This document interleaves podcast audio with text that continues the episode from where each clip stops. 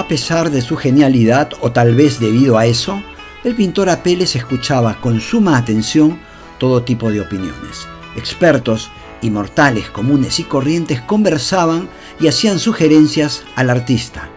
En una exposición, una persona le hizo notar que uno de los personajes de sus cuadros tenía los pies desproporcionados.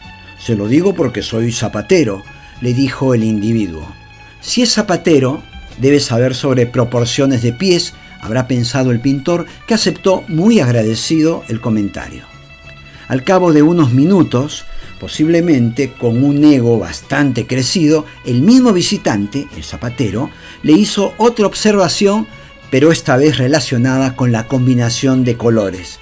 En esta ocasión, Apeles no sintió que la crítica fuera inteligente, por lo que le respondió zapatero a tus zapatos.